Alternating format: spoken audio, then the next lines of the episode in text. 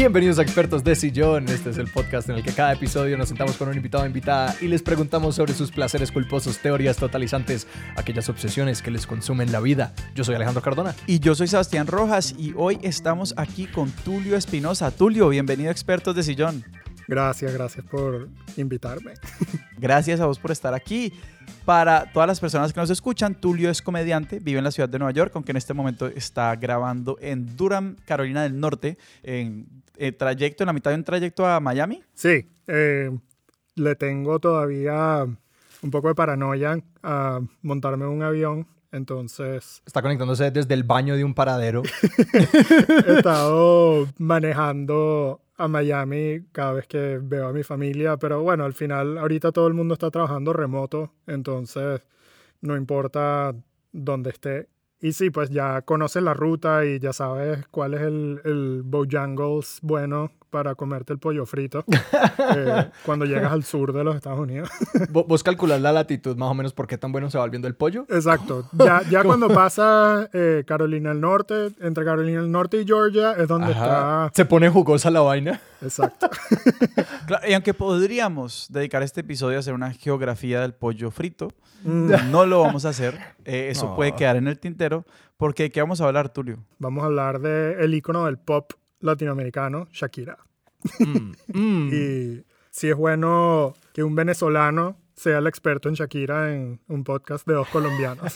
Pues yo, yo creo que esa pregunta, o sea, primero entremos en esa afirmación que acabas de hacer. Shakira es el icono del pop latinoamericano. O sea, hay que, o sea, cuando hablamos de pop latinoamericano, ¿de qué estamos hablando? O sea, ¿qué significa ser un icono?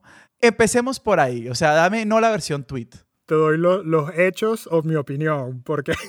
o sea, mira, los, los alienígenas llegan, están al frente tuyo y te dicen, llévanos a tu líder, y vos decís, los voy a llevar a donde Shakira, pero aquí está el porqué. Ok, creo que ningún otro músico latinoamericano ha tenido la carrera eh, que ha tenido ella, desde tan joven además, porque desde que tiene 13, 14 años está sacando música. Es un poquito aterrador. es un poquito aterrador. Yo estaba escuchando magia y como lo joven es un poquito como sí, sí, sí, eh, eh, impresionante. No, y, las letras no son para una niña de 14 años, pero... Para nada. Llegaremos a eso. pero sí, desde magia y, peligro se llama el que, el que, el que le siguió a magia. Y después viene Pies Descalzos, que es el que todos conocemos. Eh, cuando fue el single, que esa fue como la época Alanis Morissette de Shakira. Pero sí, o sea, creo que ha sido una de las pocas, la verdad es que no me viene más nadie a la cabeza, pero una de las pocas personas que ha logrado hacer esa transición al mercado, no solo el mercado estadounidense, sino el mercado global. O sea, Shakira es una de las personas más famosas del mundo, quizás en Estados Unidos mucha gente no la ve tan, tan icónica como, digamos, no sé, una Britney, Beyoncé, eh, J-Lo, Madonna, todas estas, pero a nivel mundial hay mucha gente que no sabe, eh, que escucha más Shakira que, que, cualquiera de estas otras que acabo de mencionar. Entonces, yo sí la veo a ella como, no sé, todos los, los gringos, sobre todo los gringos de nuestra generación, homosexuales, eh, ven a su ícono es Britney. Ajá. Para mí es Shakira. O sea, yo crecí con Shakira. O sea, fue tu Britney. Sí, sí, sí. Shakira es mi Britney. Pero Shakira sí ha tenido una carrera consistente, en mi opinión, y esto puede ser una opinión controversial, sobre todo para los latinoamericanos,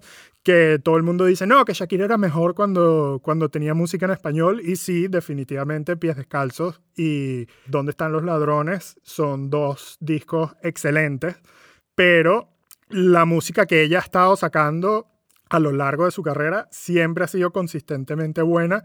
Son estilos distintos, no es la misma música depresiva que uno escuchaba cuando era adolescente y querías llorar cada vez que sonaba inevitable, pero sigue siendo, cada canción que ella saca es un, es un hit, pues, o sea, por lo menos los singles. O sea, es ella. Vos, vos seguís viéndola a ella ahí. Sí, sí, sí, sí. No, incluso en, la época esa que tuvo como una época Olga Tañón merengosa que, que sacó, que sí, rabiosa y, y, loca y todo eso, a mí me parecieron geniales esas canciones.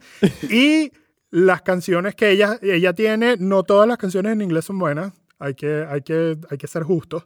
Loba. Pero She-Wolf es himno homosexual en los bares gays de Nueva York, así que eso merece una mención honorífica. Y si, tiene, y si tiene algunas baladas y algunas como que medio roxitas en inglés, que son buenas también, y, y que sabemos que puede sacar música buena en inglés, lo que pasa es que a veces yo creo que ella hace una traducción directa de sus letras en español, Sí. que en castellano obviamente el, el idioma se presta a, a más, no sé, más eh, floritura, digamos, pero en, in- Ajá. en inglés no, entonces suenan, suenan bastante raros. Ejemplo perfecto es la, la traducción de suerte en inglés, whenever. Te aviso, te anuncio. Bueno, también esa. No, pero la de whenever, wherever, que, que es como cuando ella dice, no sé, que si suerte que mis pechos sean pequeños, y en la otra dice como que lucky that my breasts are small and humble. Es como que no, no, no. Con estos humildes pechos míos. Pero volvamos entonces a, ese, a ese descubrimiento de Shakira. O sea, ¿cómo fue para... ¿Qué vino primero? ¿Como la conciencia de tu homosexualidad o Shakira? Eh, Shakira, Shakira vino primero. Fueron, fue al exacto mismo momento. No, no, no, no. No, el momento, te puedo decir que el momento de mi descubrimiento de la homosexualidad fue casualmente Britney Spears cuando ella saca el video de I'm a Slave for You, que no sé si se acuerdan de ese video, pero era bastante erótico, digamos. y yo vi ese video, vi ese video, vi a Britney bailando, sudando en un sauna y todo eso, y no me hizo nada. Y no hizo nada. Entonces, ahí fue cuando dije, ah, ya entendí. Ok, Quieres, quiere, quiero ser ella, quiero estar rodeada de toda esa gente, pero Ajá. no, no me hace nada ella, pues. Pero, al igual que Britney, Sha- Shakira también, eh, yo digo, lo bueno de, de ser gay, sobre todo en, en, en la época en la que yo crecí siendo adolescente y en Latinoamérica, Shakira y Britney me ofrecieron a mí un escape de una manera bastante útil también, porque ambas están buenísimas. Claro. Entonces, uno podía decir, coño, es que me encanta Shakira y me encanta Britney y están buenísimas. Pero a la vez era como escuchar la música también y sentirse uno fabuloso. Pero en cambio, si yo decía, me encanta, qué, qué buena está Shania Twain, es como todo el mundo me iba a decir, "Ujú, Sí, sí, aquí sí. hay algo raro. Ay, Celine Dion es espectacular. Y es como, ajá, ok, dale. no me acuerdo exactamente en qué año sale Pies Descalzos, pero ese fue el año en que, en que muchas personas conocieron a Shakira. Obviamente después uno Sí. hace la búsqueda y descubres que existe magia, pero eh, Pies Descalzos es como el, el do- donde empezó todo y cuando ella saca la canción esta de Estoy aquí y el video, que además el video se parece mucho al video de de Alanis Morissette de You Oughta Know, que es como que con el, con el, con el pelo así negro que le cubre la cara y tal. O sea, ella tenía mucho, mucho esa vibra Total. Alanis Morissette en esa época. Y eh, me acuerdo que yo, bueno, no sé, uno cuando es chiquito, que tienes como esas noviecitas cuando estás en el colegio que, Sí. ay, sí, es mi novia y se agarran la mano, pero, pero tienen ocho años, nueve Ajá. años. Entonces mi novia en ese momento eh, se compra el disco de Shakira y me lo muestra, entonces pasamos todo el día escuchándolo y nos aprendimos la canción de, de Estoy aquí, además que bueno, era la parte rápida de de ojos y recuerdos, Ah, sí, sí. no puedo comprender, entonces era como... Tulio, no te hagas, vos todavía te la sabes perfecta, no te hagas. Sí, sí, no sí. te hagas loco. Me- a mí me mistifica mucho como esta idea de como todas estas Shakiras, ¿no? Que esto como que en, en distintos álbumes sí no se encuentra como esta Shakira merenguda y como la, yo no sé, yo no sé cómo llamar eso que es magia, pero es esta vaina como muy ochentera, noventera, Sí, como sí, sí, yo me reí muchísimo escuchándolo, eh, que hice ese pedacito de tarea para, para el podcast. Que simplemente quiero anotar para todas las personas que han seguido expertos y yo hasta aquí, Alejandro no prepara las entrevistas, entonces esto es todo un evento en la historia del podcast. Sí, lo más que me paró una entrevista fue escuchar magia y fue muy cómico, por lo que decías al comienzo. ¿Conseguiste el video? No, no busqué los videos. Bueno, hay un video de ella, a lo, tendrá 13 años, está como en un cuarto, yo me imagino que es en, en- en el salón de su casa, Sí. y la pone con un micrófono y canta la canción de magia y es lo más awkward y lo más incómodo de la vida es ver ese video. Pero sí, es súper ochentoso y es súper raro. Es incómodo porque es muy chiquita para las letras. Es que hay una que yo me oriné de la risa escuchándolo porque era ya cantando como que sácame a la discoteca, una cosa así.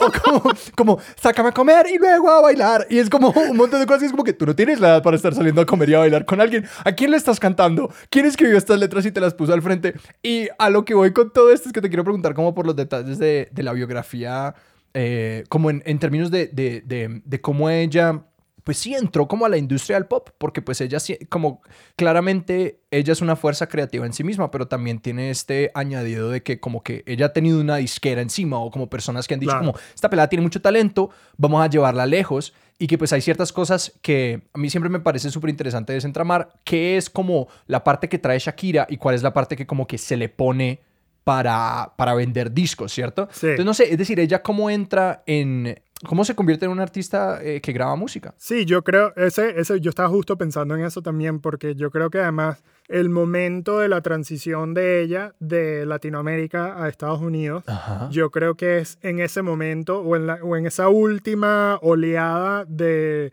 lo que hasta ese momento había sido la industria de la música tradicional, que era, bueno, te consigue una disquera, te uh -huh. hacen el contrato, haces un tour, haces una gira de prensa, haces, empiezas a promoverte, a promover el artista de una manera tradicional. Esto era pre redes sociales, pre Facebook, pre, pre Twitter. No, no, había streaming, o sea, lo único que había era Napster. Sí, P2P, pues. ¿Y cómo se llamaba este que uno pirateaba? LimeWire. LimeWire, que uno pirateaba Ajá. la música. Ajá. No, no me siento avergonzado de saber toda esta información. Eso fue como en el, en el 2002, 2003 más o menos, que fue cuando ella saca eh, el disco este de Servicio de Lavandería. Que es el primero, es el primero que tiene versión en español y versión en inglés. Exacto, ese es el primer okay. disco que ella hace en su transición.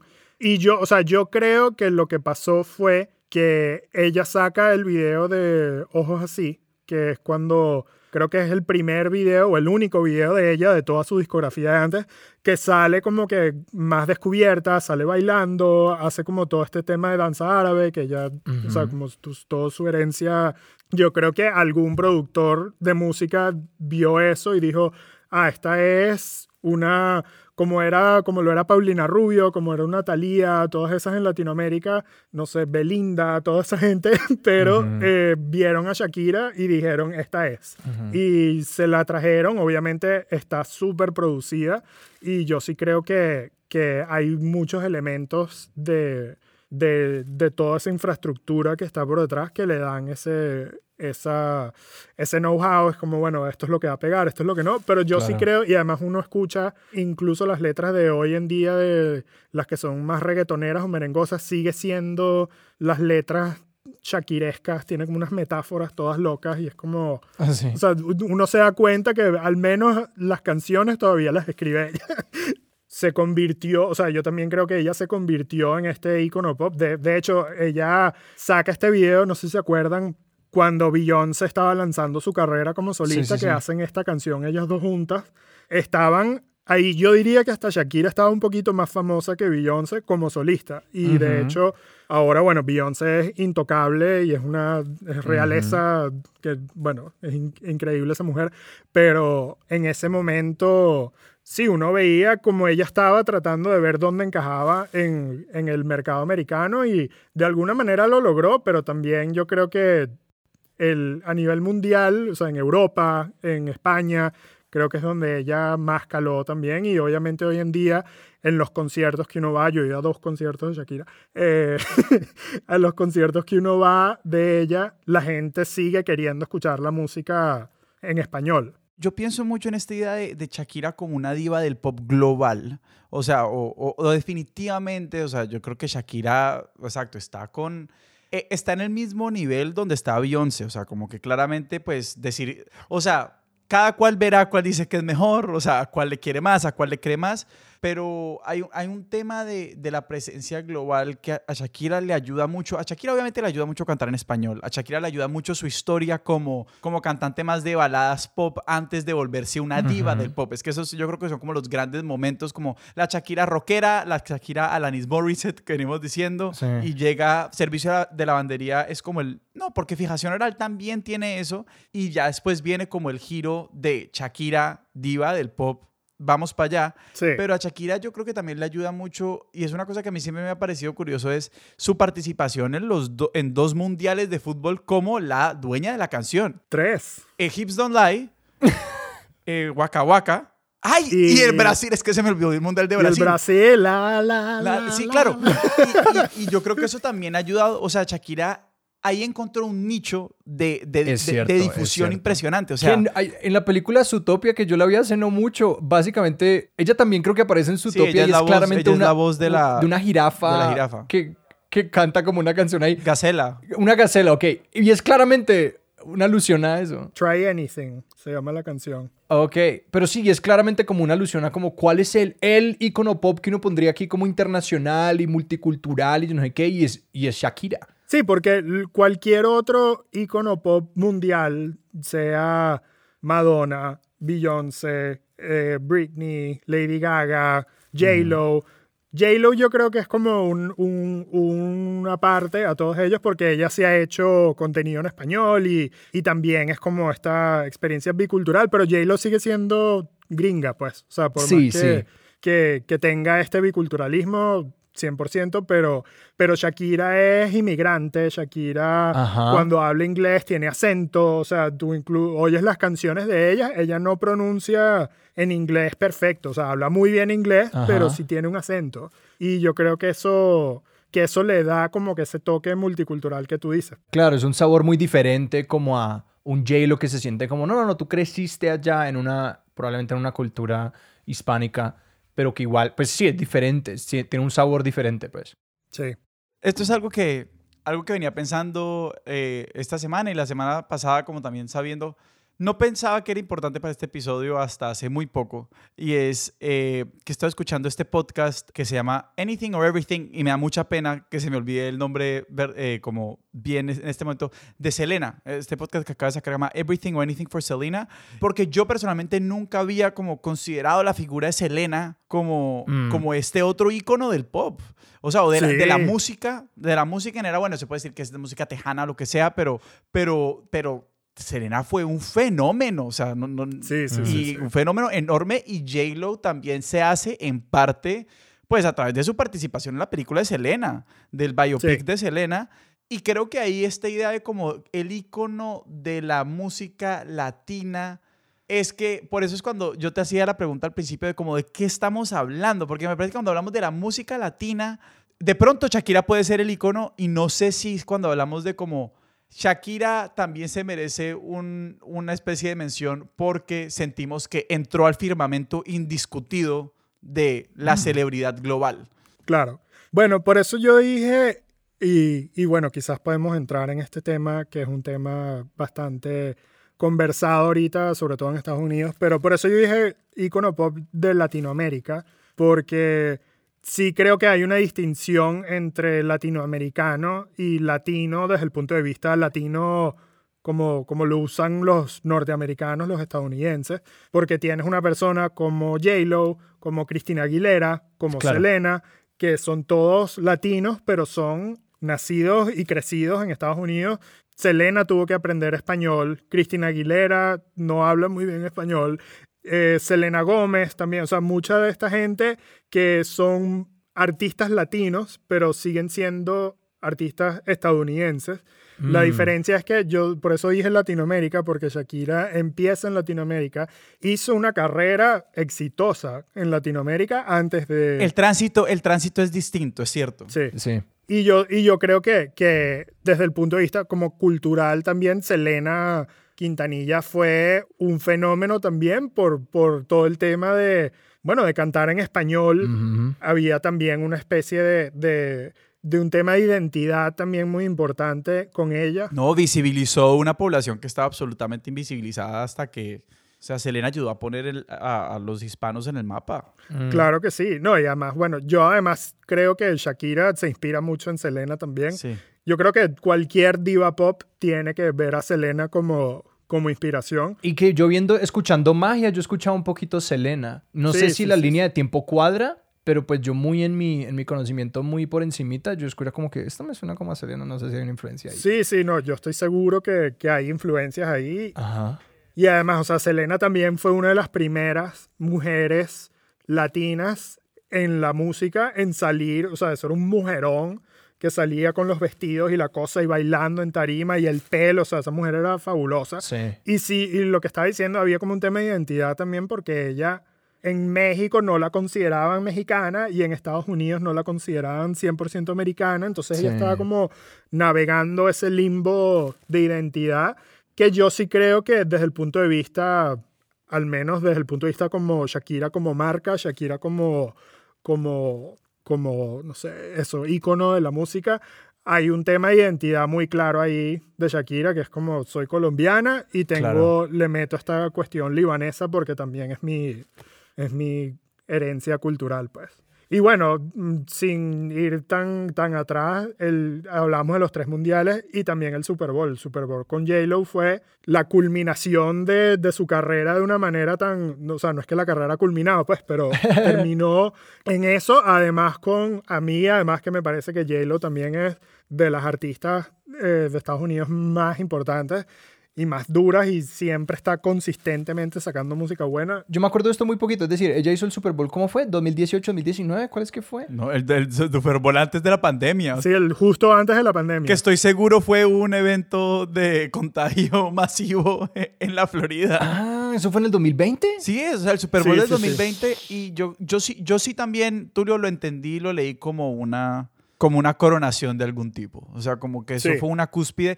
Pues porque igual leyendo el tema de los eventos deportivos, el, el Mundial, si bien es un evento absolutamente planetario, eh, pues para los Estados Unidos, que es una potencia en sí misma como autosuficiente en su mundo del entretenimiento, pues el Mundial no importa o importa muy poco.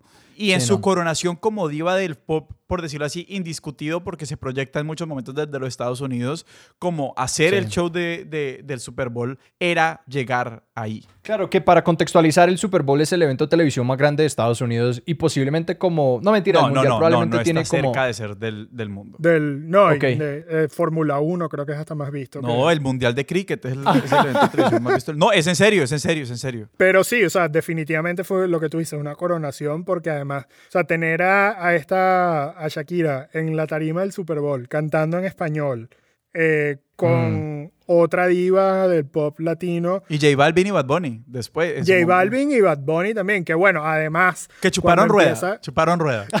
Sí, sí, pero cuando sale Bad Bunny a cantar su parte de, de, de la canción con Cardi B, yo dije, aquí me va a dar una vaina, va a salir Cardi B y yo no me lo espero y si sale Cardi B ya se acabó. A mí me produce mucha curiosidad como todo el tema de la escritura de las canciones y como la mano que está ahí de ella.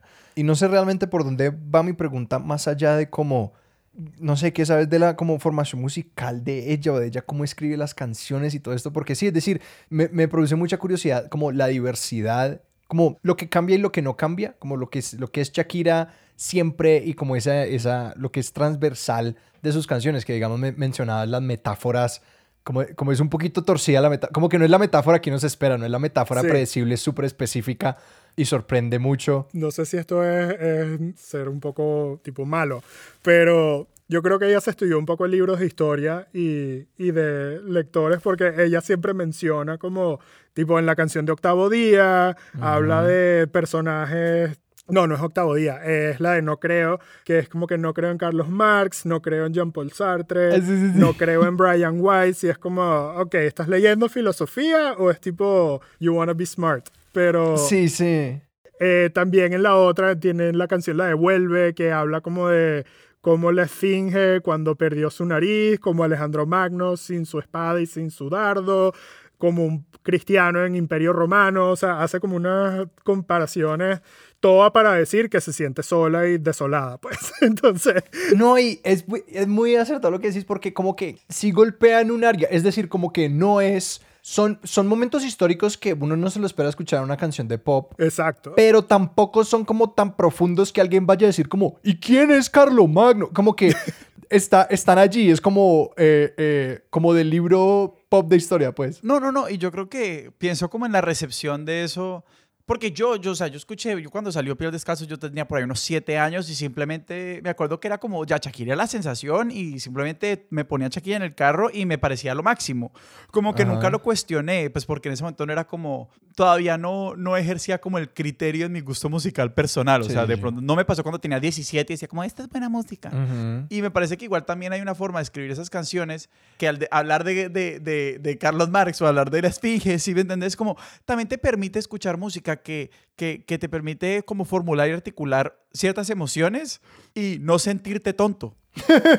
sí, sí, sí. No, definitivamente. Y, y, además, o sea, yo sí creo que, que, sobre todo, o sea, yo no sé hasta qué punto ella escribe las letras de magia, por ejemplo, cuando está tan, tan joven, pero sí en Pies Descalzos y en Donde están los ladrones, ella creo que Pies Descalzos ya tenía 17, 18 años cuando sale, o sea, tenía una madurez también porque importante y, además como una inteligencia, no sé, social, cultural interesante, porque bueno, en ese mismo disco la canción de Pies Descalzos es yo la veo como una canción de crítica a todo el tema de la alta sociedad en Colombia, que toda esa parte al final de saludar al vecino, acostarse una hora. En la fiesta de 15 es mejor no olvidar una fina champaña y bailar bien el vals. Las mujeres se casan siempre antes de 30, o sea, hay un tema como de crítica social ahí, igual la de, la de Se quiere, se mata, que es una canción sobre, sobre un aborto que, eh, que bueno, en, en, los 90 en Latinoamérica. Dios, sí incluso hoy en día el aborto es tabú. O y, y, que se, o sea, pero que además se cantara en todas partes. Es que eso es, eso es, o sea, que logra que simplemente yo, pues obviamente también, porque era muy chiquito, pero yo me vine a dar mucho cuenta muchos años después de que se quiere se matara sobre un aborto. Y fue como que, wow, y yo canté esto por 12 años de mi vida como sin, sin reparar en el hecho. Pues que me parece que, ay, bueno, el aborto es un tema politizado y polémico hasta el sol de hoy, como que es raro no reparar en el hecho de que algo es sobre el aborto, inclusive hoy. Sí, entonces yo, yo sí creo que hay un tema, sobre todo en esos primeros dos discos, Igual que ¿Dónde están los ladrones? Que es la, canción, o la canción del disco ¿Dónde están los ladrones? Eh, que también es una canción de crítica. Yo amo, es mis canciones favoritas. Eh, yo solo quiero, yo solo quiero apuntar como algo que me parece tan interesante y es como, pues sí, que la canción, esas canciones son como de protesta y son muy de, como contraculturales, ¿no? Pero me produce también curiosidad como lo lo fáciles de tragar que son, ¿no? Pues porque el hecho de que se disfrazan. pero es que yo creo que ahí está el genio del asunto. Pero yo creo que eso corta en dos direcciones. No, es que, pues yo no diré que no es genial, porque es como que poner a la gente a cantar sobre, sobre tus ideas sin que ellos inicialmente se den cuenta necesariamente de lo que lo estás poniendo a cantar, eso es un tanto genial porque pues habla mucho de la música y como de la sutileza de cómo se planteó esa cosa, pero que también pues uno puede hablar de eso como una canción de protesta fallida porque es como que no te están escuchando lo que estás diciendo, ¿no? O como que, que si la canción de protesta no nos pone genuinamente incómodos, pues, ¿qué, fue lo que logró? Y pues esto no es toda una crítica, solamente como que me produce curiosidad ese hecho porque nunca había pensado en Shakira como en su eficacia como contracultura. Sí, bueno, en este punto creo que estoy de acuerdo con, con Sebastián porque yo sí creo que ese es el genio de que ella logró hacer todo, o, que estas particulares canciones, tipo Octavo Día, Donde están los ladrones, Se quiere se mata, Pies descalzos, que todo el mundo las cante, todo el mundo se las sepa y al final están hablando de el colapso de la sociedad, básicamente. Entonces, cuando yo escucho la pregunta de cómo qué es constante y qué cambia en Shakira, yo creo que Shakira ha logrado dos cosas eh, bueno, ha logrado muchas cosas, pero, pero una cosa que... ha logrado dos cosas. Solo dos. Solo dos. Solo a continuación. Dos cosas. A continuación. o sea, yo creo que entre las cosas como que yo siempre le he admirado a Shakira es, uno, una especie de... O sea, todo el mundo sabe que Shakira es como, como música y como compositora, pues una, una persona muy competente. O sea, es como Ella es muy buena haciendo lo que hace, ¿sí me entendés? Y, y creo que, porque creo que, creo que hay artistas o, o- y celebridades donde uno sabe que la parte de producción, lo que trae como su equipo de producción a ellos, es más de lo que ellos le traen al equipo de Sí. producción. O sea, que es como un matrimonio muy conveniente.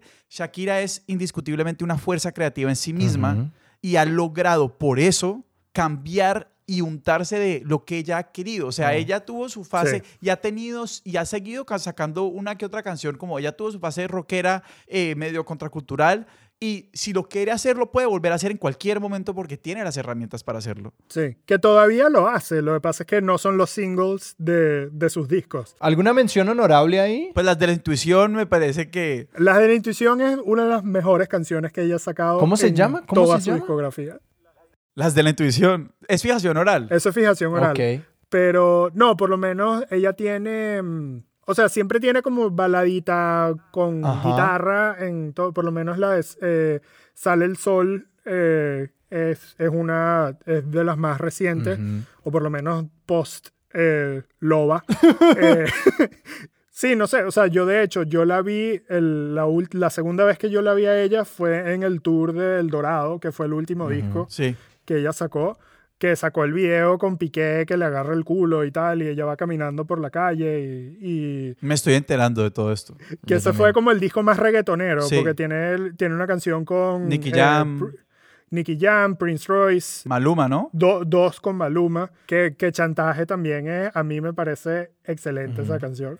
Aunque Maluma, no sé, no, no me encanta él, pero me gusta el combo. Igual solamente para terminar la idea es que no solamente ella puede como hacer las canciones que le dé la gana porque lo puede hacer como compositora y como, como, sí, como letrista, lo puede Ujú. hacer, también como eh, en términos de su show, como es una bailarina impresionante, como también puede producir un show y yo creo que cuando ella como se lanza a, la, a, a- a- a competir por convertirse en una diva global del pop, ella logra explotar eso, porque dice, yo puedo ser la Shakira de noventera, de, de, y ahora estoy aquí queriendo convertir los campos en ciudad, ¿sí? Y, y el estadio se enloquece, puede decir, no, Hips Don't Lie, y el estadio se vuelve y se enloquece, y puede bailar reggaetón como una diosa, y el estadio vuelve y se enloquece. O sea, es como que siempre da en el blanco. Así a veces, Sí. pues tenga discos que a uno no le gustan mucho, pero pues es que tiene un portafolio para salir en tour cuando le dé la gana y llenar estadios. Sí, no, es- esa es la genialidad de ella, pues que al final ya, además, bueno, después de, no sé, 30 años de carrera, básicamente, ha consolidado su, o sea, porque ya no es solo la música que ella hace, sino es todo el concepto, Claro. todo, todo lo que es Shakira y todo lo que rodea ese misticismo de lo que ella hace. Entonces, lo que tú dices, tiene el talento creativo para meterle su toque a cualquier género que ella, que ella haga. No me extrañaría que hasta que ella saque un disco en árabe haciendo pura música árabe y será un hit también. No, yo tengo una pregunta precisamente es como por, por, por lo demás, pues porque las celebridades también son celebridades como por su vida y por lo que pasa. Y si bien la ruptura de Shakira con Antonio de la Rúa fue todo un tema eh, y su relación con Piqué, como a mí personalmente la impresión que yo tengo es que como que a nosotros no nos importa su vida privada. No, ella no está en, en los Sí. tabloids, ella no está en, en ese tema. De hecho, cuando hubo toda la controversia con el tema de los impuestos en España, que... ¿Cómo, cómo, cómo? Barájemela. ¿Eso qué fue? No, que supuestamente eh, ella no declaró los impuestos que ella tenía que declarar en España, porque cuando tú, supongo, como un tema de que si tú te haces residente en Ajá. España, tienes que hacer unas ciertas declaraciones Sí. de impuestos, pero ella no los declaró, entonces salieron obviamente todas las noticias diciendo Fraude, Shakira ajá. está robando impuestos, pero al final fue que no lo hizo, sea por, por, por porque no quiso o porque Ajá. no sabía. Pero al final le dijeron, debes Sí. esto. Ella dijo, ah, ok. Eso toma", pasa y todo lo el pagó tiempo. Y se acabó Eso la pasa controversia. todo el tiempo. Eso pasa todo el tiempo en las Sí, contadorías sí. de todo el mundo, ¿no? Sí. Es que es interesante, eh, pues es que pensando en el hecho de que a ella, ella creo que por ser un poco noventera y por llegar a, pues como todo este boom de, de la como celebridad escrutinada, tipo Britney y tipo pues TMC y todo esto, como esa, pues esta era en la que vimos ahora, en la que como que la, la celebridad es pública, también en su esfera privada, que yo creo que pues primero no, la gente ya tenía una relación con ella de antes, que era como que no, pues nosotros que crecimos escuchándote en CD, como que sabemos lo que es tenerte como ahí un poquito más lejos y que también cuando ella llega a ese momento está un poco más, más adulta. Sí. Que ella ya está como que no, pues ya es una señora, ya tiene su carrera, sabemos de qué se trata y no es como uno de estos adolescentes en crisis que, que los tabloides además saben que si atizan ese fuego se va a volver una mina de oro, Sí. pero que claro, como que no es Taylor Swift que como que no, pues cada novio podemos como ah, echarle más eh, cosa para que se arme más drama. Sí, que además Shakira también hizo eso. Shakira le tiene en el disco de fijación oral, hay una canción a De la Rúa. ¿Sí? Y todo el mundo sabe que la canción es para él, pero no fue un tema, no fue como voy a generar toda mi identidad alrededor. Incluso hoy en Porque es una que gran canción.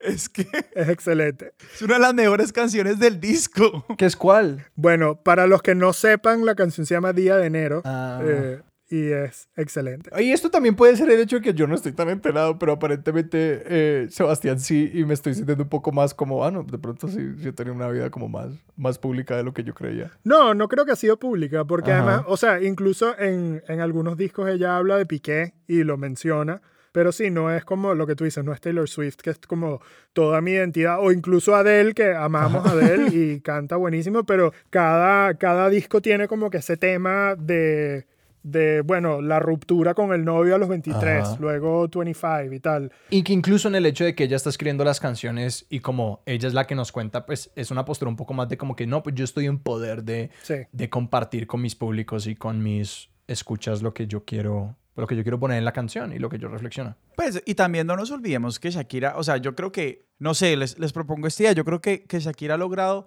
como manejar exacto muy bien su liminalidad para que eso no afecte, por decirlo así, su marca. Y es que por un lado, pues a Shakira en el contexto de la celebridad gringa, pues con todo respeto a nadie le importa. Sí, Sí, sí. o sea, es Sí. como que, man, como Kim Kardashian siempre hará algo más interesante para toda la, la- la escena del entretenimiento aquí, o cualquier, o, o Beyoncé, ¿sí me entendés? Como que ese mercado de luchar por la atención voraz y tóxica de los medios ya lo cumplen otras celebridades, ¿cierto? Sí. Y ella no participa de eso.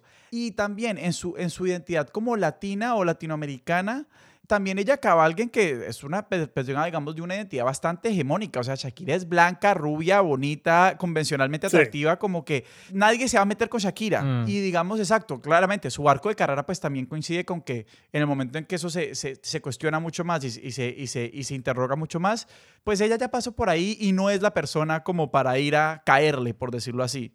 Y ella ha sabido manejar esa liminalidad, aunque a mí a, veces me, parece curioso porque yo creo que me gustaría que habláramos como de, de, de Shakira a los ojos, pues por decirlo de alguna manera, de, de, de, vos como venezolano, porque yo creo que, que los colombianos hemos tenido una relación muy ambivalente con Shakira como estrella. Pues yo recuerdo el momento en el que, yo no sé si esta era mi percepción nomás, pero que yo sentía que la sensación en Colombia por un ratito fue como nos traicionó. Ya no es de nosotros. Se vendió Shakira. La perdimos. Y pues era un poco el la perdimos desde, desde como tómenla, ya no la deseamos porque estamos heridos. Y que yo quiero decir, como yo, yo siempre, yo le quité el cuerpo un poquito a ser fan de Shakira, yo creo, precisamente por la heteronormatividad, porque mi hermana era la que bailaba las coreografías y sabía todas las canciones. Y pues obviamente yo recibí muchísimo de eso, pero yo sí creo que pues en mi cerebro de niño yo era como que, pues para mí es Juanes y para mi hermana es Shakira y que yo como que no le paré tantas bolas, como que no me dejé a mí mismo explorarla y descubrirla en la manera que, que lo podría haber hecho. Sencillamente como que para mí era como que no, pues para mí es Max Steel y para mi hermana es Barbie. No, yo sí creo que, en, bueno, en Venezuela fue muy similar también, a pesar de que, sí, Shakira no era venezolana, no es venezolana, pero ella, Shakira iba mucho a Venezuela y había como una afinidad con ella que definitivamente cuando ella empezó a sacar música en inglés también fue como la perdimos, ya no es lo mismo, se vendió, ya no la queremos. Eso pasó también después de que ella saca, o sea, la transición sucede cuando ella saca el Unplugged. Me encanta que decís la transición con T mayúscula siempre. La transición. Me fascina. Eh, fue antes del Unplugged, fue justo después del Unplugged, que el Unplugged es de las mejores Es cosas que ella ha hecho. coronación, increíble, o sea, Sí, no, sí, no, sí, no, sí. no, no, no, no hablemos del otro. Sebastián acaba de sacar un whisky, ay Dios mío. Sí, sí. No, el Unplugged fue una genialidad lo que ella hizo en ese show y, y, obviamente todos, yo creo, en Latinoamérica, particularmente Colombia y Venezuela, veníamos con, esa, con ese high de, del Unplugged y saca luego Servicio de Lavandería, que no es, no es un disco excelente, Fijación Oral es mucho mejor, pero Sí, yo creo que fue como un, tema de traición y de nos abandonó Shakira y tal, y ya no está sacando la música de antes. E incluso hoy en día uno escucha gente decir, no, Shakira es pies descalzos y donde están los ladrones y todo lo demás no es bueno, pero eso no es, eso es embuste. hasta el día de hoy sigue sacando música buena. Lo que pasa es que cambió y los artistas cambian y además eh, vivimos en un mundo capitalista en donde tienes que vender y ella asumió esa postura. Chévere que quiera hacer punk rock, rock and roll toda tu vida, pero hay gente que quiere los millones y millones de dólares y, sí, sí, está bien. Y que creo que todos decimos que en la posición de Shakira nosotros seguiríamos haciendo música de protesta, pero es como que, no, no, no, miremos dentro de nuestros corazones y digamos realmente quién le diría que no hacer hips don't lie. Claro, parte de, pero parte de su éxito es precisamente como que Shakira ha sido dueña de sí misma y ha hecho lo que le ha dado la gana. Y así como te puso a cantar del aborto con Se quiere se mata, como igual te puso a cantar rabiosa y lo, lo, hiciste. Sí, o sea, como así, como cualquier atisbo de resistencia que había dentro de, tu, dentro de vos, como bajaste tus, tus, estoy mezclando metáforas, ¿cierto? Pero, o sea, perdiste esa batalla, o sea, Shakira ganó. Yo es la ganadora indiscutible de esta historia. Yo no sabía que iba a defender tanto a Shakira, yo pensaba que podía como más, más férrea, pero no, no, no puedo. Yo te, Sebas, yo te quería preguntar a vos un poco por, por tu experiencia con Shakira. O sea. Sí, sí, sí, yo también. Sí, como que yo contaba, yo, como conté, yo le, yo le hice el chico un poquito como por indiferencia ignorante, pero, pero vos como que sí, sí, sí te tocó más en la infancia, entonces contate. Sí, sí, hay, hay pasión ahí, yo, también quiero saber. A mi papá le encanta Shakira. A mi papá también. A mi papá le encanta Shakira y yo, digamos, desde pies, exacto, en mi casa están todos los discos de Shakira, pues mientras la gente compraba discos. Y entonces, pues sí, escuchábamos mucho Shakira, punto. Exacto, había este nivel de, de, de casi reverencia por ella como, como estrella. Después yo, yo veo mucho la trayectoria de Shakira como con la trayectoria un poquito de Juanes, entonces como que más o menos 2002 los dos ya, o sea, Juanes despega y los dos despegan como de fama internacional los dos empiezan como a salir en el mismo momento y pasa un poquito como está, es muy chistoso, obviamente, seguramente también hay dinámicas de género, todo. Juanes se logra alinear con, digamos, una narrativa patriótica que también yo, digamos, eh, retrospectivamente la leo también con un patriotismo, pues que vendió Álvaro Uribe ideológicamente y políticamente en su gobierno de una forma muy efectiva. ¿Y te referís en esto como, como Juanes canta sobre como las minas antipersona y como... O sea, además de eso, digamos, y y, yo creo que, eh, pues por lo que dice en redes sociales, Juanes no se alinearía con Álvaro Uribe, pero Juanes canta, eh, le canta a Colombia y genera un, como un orgullo de ser colombiano en el mismo momento en el que la estrategia de seguridad y represión de Álvaro Uribe empieza a tener éxito. Ok, sí, sí. Y, y, logra un poquito cuando se empieza a desdibujar el estigma de ser colombiano, Juanes está cantando de Colombia en el exterior. Mm y Shakira está cantando en inglés. Tenés toda la razón, tenés toda la razón. O sea, le pegaste muy bien al momento histórico en el que ellos dos surgen, porque sí, un poco ese desdeño, desdeño hacia Shakira se dibujaba un poco en la preferencia hacia lo que estaba haciendo Juanes. De que era como que, bueno, ahora el eslogan es Vive Colombia, viaja por ella y Juanes está empezando a pegar por fuera y Shakira, claro, está cantando en inglés. Exacto, y Juanes va con una camiseta que se hable español, con una bandera colombiana a todas partes, y a Shakira la critican porque... Ay, yo me acuerdo claro, de esa, Y a Shakira la critican porque habla...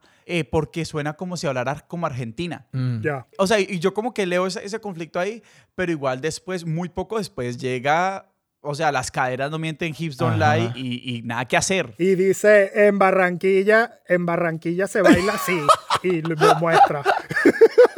y dice, en Barranquilla se baila así desde Alemania en el mundial y es como, no Sí. hay nada que hacer. Esta es mi teoría totalizante personal, ¿no? O sea, No, y que tiene mucho que ver con, con cómo Colombia como que no tenía estas celebridades, no tenía una posición en el mundo y que creo que no es accidental como que el posicionamiento de una estrella colombiana cuando, yo qué sé, Colombia se, se empieza a dibujar más como una... cambia la narrativa del Estado fallido. Exacto. Sí, A, a una de como una nación en desarrollo... como no fallida, cuando mínimo. Sí, exacto. Claro.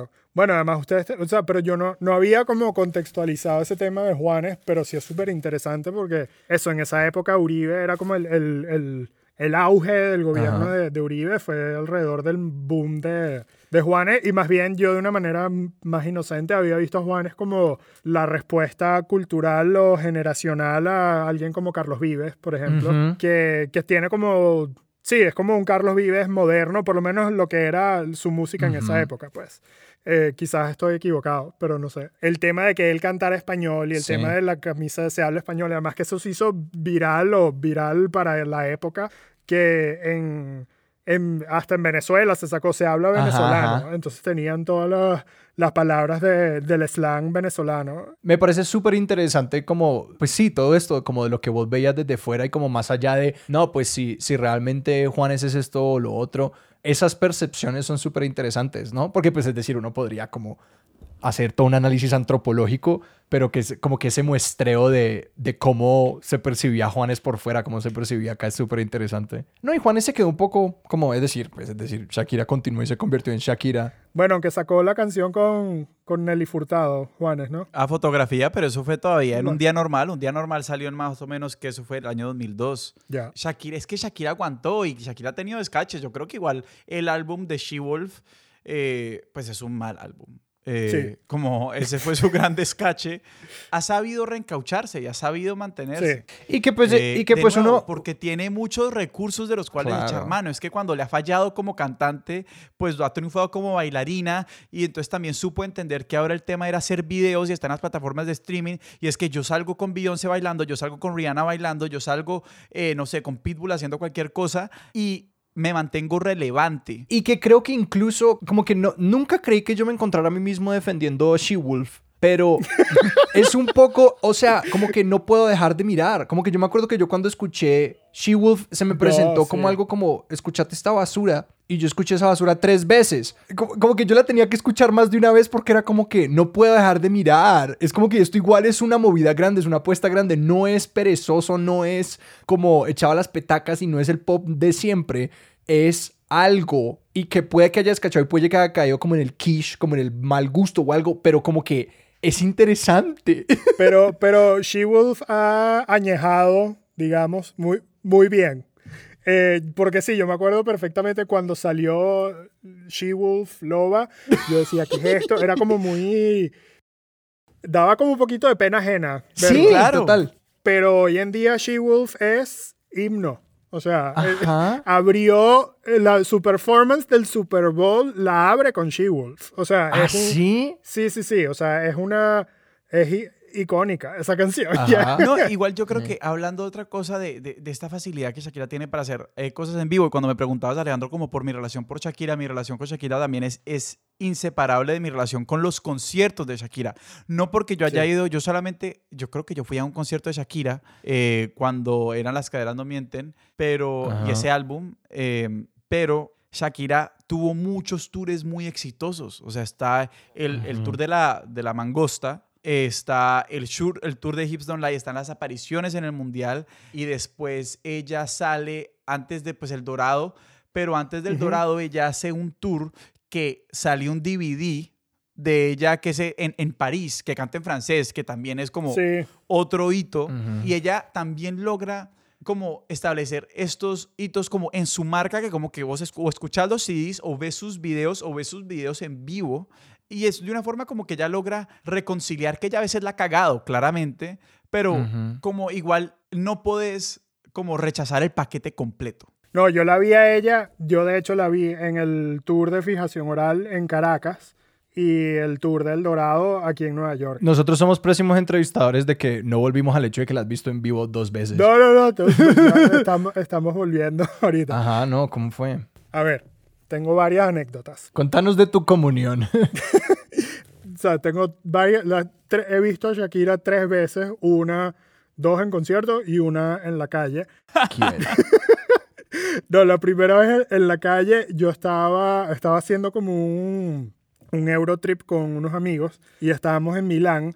Entonces teníamos dos amigas de, de Barranquilla que también eran súper fans de Shakira y por alguna razón u otra se enteraron que Shakira estaba en Milán. Ujú. Entonces empezamos a, a, tipo averiguar dónde estaba o si iba a estar en algún lugar público para ir a verla. Entonces nos enteramos que iba a estar como cerca de, del Duomo en Milán y se iba a asomar como por una baranda a saludar. Entonces había un gentío esperándola para que se asomara y todos nosotros ahí viendo y es como, bueno, ¿cómo coño vamos a hacer para que nos vea a nosotros? Entonces yo les dije a mis amigas de Colombia, griten Barranquilla Ajá. ella va a mirar hacia nosotros. Entonces ella como que, ok, vamos a gritar. Un, dos, tres, como cinco personas gritamos Barranquilla y ella se voltea así emocionadísima y nos saluda y tal. Y yo dije, bueno, Ah. soy de Barranquilla.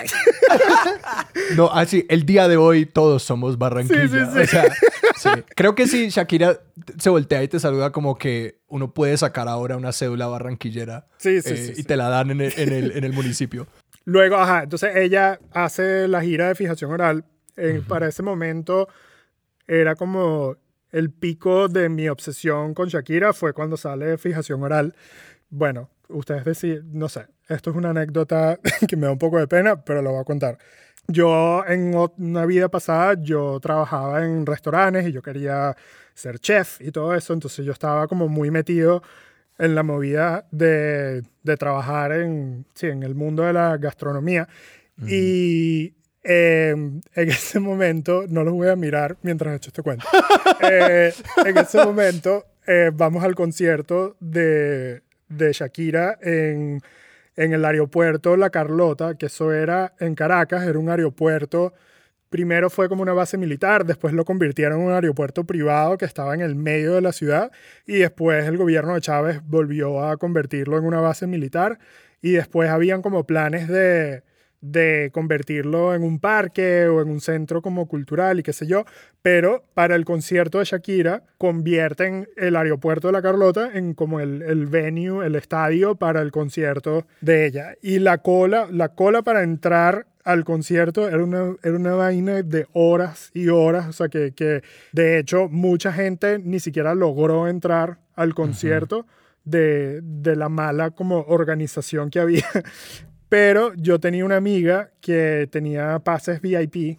Yo tenía entrada general, pero bueno, me, como medio, medio colé con ella para entrar, para estar como lo más cerca que pudiese a, Obvio. a la tarima. Y ella me dijo, mira, después del concierto, creo que la vamos a conocer backstage, te aviso para que te vengas a que la conozcamos. Y yo, "Ah, ok, buenísimo. Pero en toda mi locura, yo dije, me voy a llevar mi currículum y se lo voy a dar a Shakira para que me contrate como su chef personal. y yo todo el concierto tenía mi currículum doblado en el bolsillo, esperando a conocer a Shakira y darle el, el currículum. Obviamente no la conocí, no sucedió, pero yo estaba dispuesto a decirle, Shakira, yo te cocino y lleva- llévame de gira. y eh, es, bueno, ese es el cuento. Y nada, después obviamente la desorganización absoluta del concierto fue un colapso. La ge- ay, hu- hubo que sí, gente que no pudo salir de- del, del estadio del aeropuerto, la, el tráfico, o sea, la broma fue un desastre a la... Sí, o sea, como, como todo lo que pasaba ya en el chavismo, pero bueno. ¿Y ese currículum es ese que veo enmarcado detrás tuyo? Sí, sí, ese, ese lo tengo aquí. Esperando todavía la oportunidad para No, pasárselo yo, a Shakira. yo, yo lo firmé Shakira con mi firma, pues, para que la gente piense que fue ella. Sí, sí, sí, sí, sí. No, pero eso hay que admirarlo. Eso, eso yo, o sea, yo- eso a mí no me parece penoso. No, yo antes totalmente. admiro la visión y la determinación de Es hacer cierto, eso. es cierto. Así es como empiezan esos cuentos. Yo por eso dije, bueno, me Claro. lo voy a llevar a ver qué pasa. No pasó, pero si algún día yo conozco a Shakira, le voy a echar ese cuento. Pues. Es que, como dicen por ahí, el no lo tiene uno asegurado. Exacto. Y después, el Dorado Tour, Nueva York. El do- no, eso sí fue bueno, increíble además porque además ya es con toda su discografía. ¿En qué, en dónde fue en Nueva York? ¿En, en Madison Square Garden o en dónde? Sí, fue en Madison Square Garden. La tipa no para de bailar en dos horas. Está constantemente moviéndose, brincando, tal. siempre está loco. descalza. Además es eso, es que tiene como una presencia muy, muy cool y, y sientes de verdad que te está como hablando contigo. No es como, por ejemplo, que, o sea, me encanta Beyoncé y he ido a conciertos de Beyoncé también, pero el concierto de Beyoncé es una producción y es como que Mm. Ella entra y se para en la tarima y siempre está como, Sí. como fierce y cool. Ajá. O sea, Lady es- Gaga es también, sí tienen eso, que es como que es esta producción que uno ya como que es tanto que se olvida uno del artista. como que De la es- persona. De la persona, sí. Sí, o sea, y, a- y ojo, el concierto de Beyoncé creo que es uno de los mejores conciertos que yo he ido en mi vida. es increíble. Porque Ajá. Es increíble y, y, y también esa es otra que está bailando dos horas y no desafina nunca. Shakira sí a veces usa tracks. loco. Y, o sea, ¿Sí? Shakira no canta todo el tiempo. Eh, Beyoncé sí. Eh, pero igual, o sea, también es como, no se puede criticar a alguien que no esté cantando todo el tiempo porque al final tú no estás yendo a ver, ay, esta persona es afinada o desafinada. tú estás yendo es a, ver- a verla, a ella y el ver el show y la conexión. pues. Sí, no, y el trote, o sea, es que el trote de bailar genuinamente por como cuestiones técnicas y fisionómicas, como que genuinamente imposibilita a uno cantar Sí. todas las canciones. Es como que, no, no, no, o sea, u- intente usted cantar a ese nivel y luego Sí. póngale baile encima. No, no, no, es, es imposible de llevar. Es decir, como que hay un punto en el que ya como que el track se perdona. Sí. No, y, y, o sea, eso es cardio, pues. O sea, No, obvio, obvio. No, y exacto, y lo que uno dice, pero es como, y hágalo en Nueva York a tantos metros sobre el nivel del mar, y hágalo en Bogotá a 2600, y hágalo en. Quito, y hágalo en Santiago, y hágalo, y es como, No, si yo en Bogotá caminando en la calle sin sí, sí. nada, no estaba subiendo escaleras, no estaba un coño, me dio una... Sí, sí, sí. ¿Cómo, cómo le dicen ustedes? En, en Venezuela decimos mal de páramo. pero no Soroche, sé soroche. cómo- Soroche. pues yo digo bueno, soroche, eso. o mal de altura, pues dice la gente. Sí, mal de altura, eso. O sea, fue como yo caminando por, por Usaquén y tal, morí. Como, Sí, sí, sí, no, es cierto. Mis papás, yo siempre, siempre que llegan mis papás a visitar, yo digo como, vamos a caminar. Y ellos son como, "Mm, mm. no, no, no, no, no, no, No. nada de eso, nada de eso. Lo que pasa es que, no sé, ya para mí el concierto de fijación oral fue como el, el no sé, el pico para mí. Y esto fue obviamente increíble y, y la pasé buenísimo.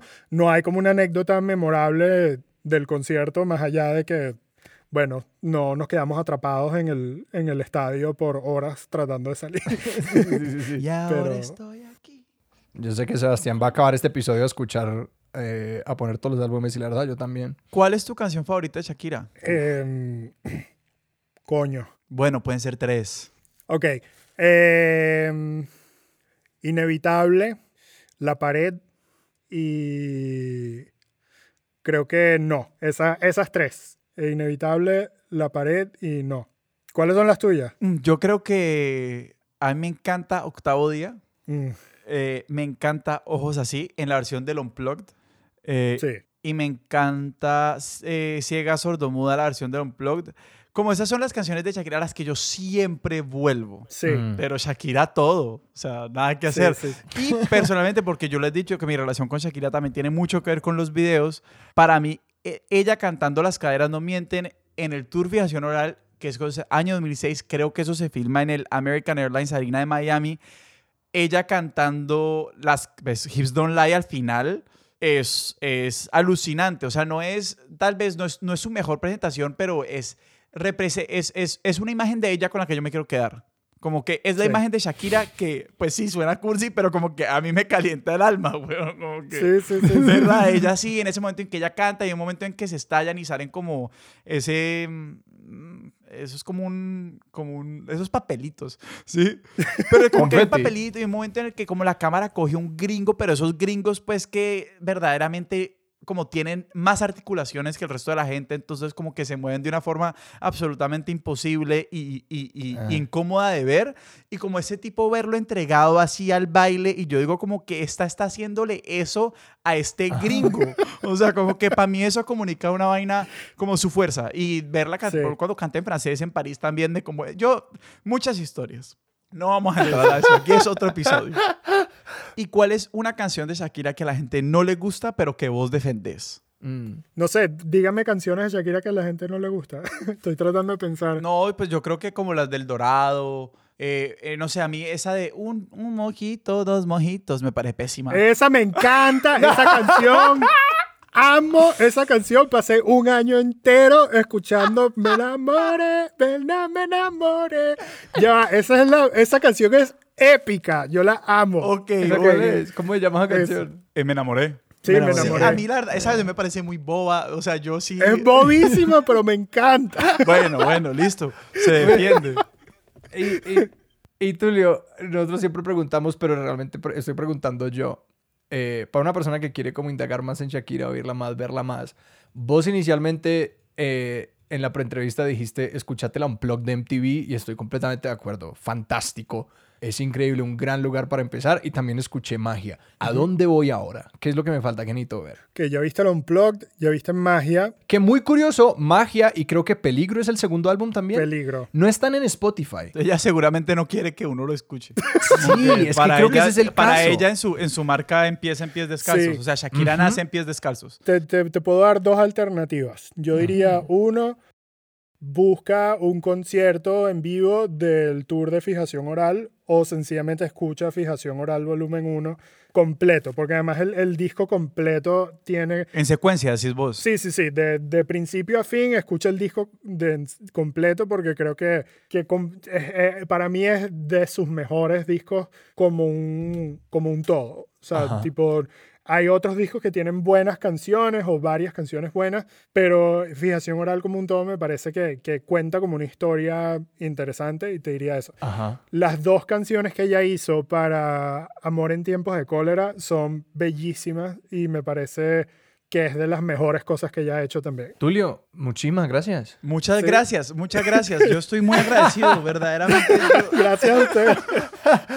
Sebastián ha tenido un- una trayectoria muy personal en este episodio. Sí, no, me Yo no me encantó esperaba esto. a- O sea, creo que se- Sebastián se dio cuenta de lo mucho que él ama a Shakira, que él no se había dado cuenta. No, yo le digo la verdad y de pronto, eh, o sea, no sé, yo siempre he amado a Shakira, o sea, para mí eso nunca ha sido una pregunta personal, pero yo quería, yo quería ser el policía malo de este podcast hoy. Y no pudiste, no, pude, pudiste. no pude, le di muchas vueltas y no pude. Sí, sí, sí. Es que se te veía como buscando la polémica, buscando la, la controversia y todo lo que fluyó fue amor. No, no, no, no, y si Bueno. Shakira algún día escucha esto, la amo y la admiro profundamente. Ajá, y Tulio todavía cocina. Eso es lo Sí, que queremos No, que yo sepa. Shakira, yo todavía cocino y, y tengo muchas recetas. ¿Y cuál es el Em, secreto para la piel? Yo siempre he pensado en la piel de Shakira, es perfecta, es perfecta, pero Mm. bueno, Dinero. sí, preguntando huevonadas. Tulio, si la gente eh, te quiere seguir a vos o a tus proyectos, ¿dónde te pueden encontrar como redes y cosas? Bueno, ahorita tengo una relación de odio con Twitter, así que estoy en un descanso. Pero en Instagram me pueden buscar en, en español. Siempre es difícil decir mi username. Es Tulio, T-O-O-L-E-E-O-H. Uy, Ah, es horror, como sí. Tulio para un gringo. Tulio para un gringo, exacto. Y, eh, Esto va a estar en la Toleo. descripción. exacto. Sí, va a estar en la descripción del episodio. eh, Exacto. Para que no tenga que pasar ese martirio. Y Sebas, a nosotros, ¿dónde nos pueden encontrar? A nosotros nos encuentran en Twitter como arroba expertos sillón, en Instagram como arroba expertos de sillón y nos pueden escribir a nuestro correo eh, expertosdesillón arroba gmail.com. Nuestra música es de Juan Esteban Arango. Nuestro logo es de Sebastián Márquez. Expertos Sillón es un proyecto de Sillón Estudios producido por Sara Trejos. Yo soy Sebastián Rojas. Yo soy Alejandro Cardona. Hasta la próxima. Dejo de grabar entonces.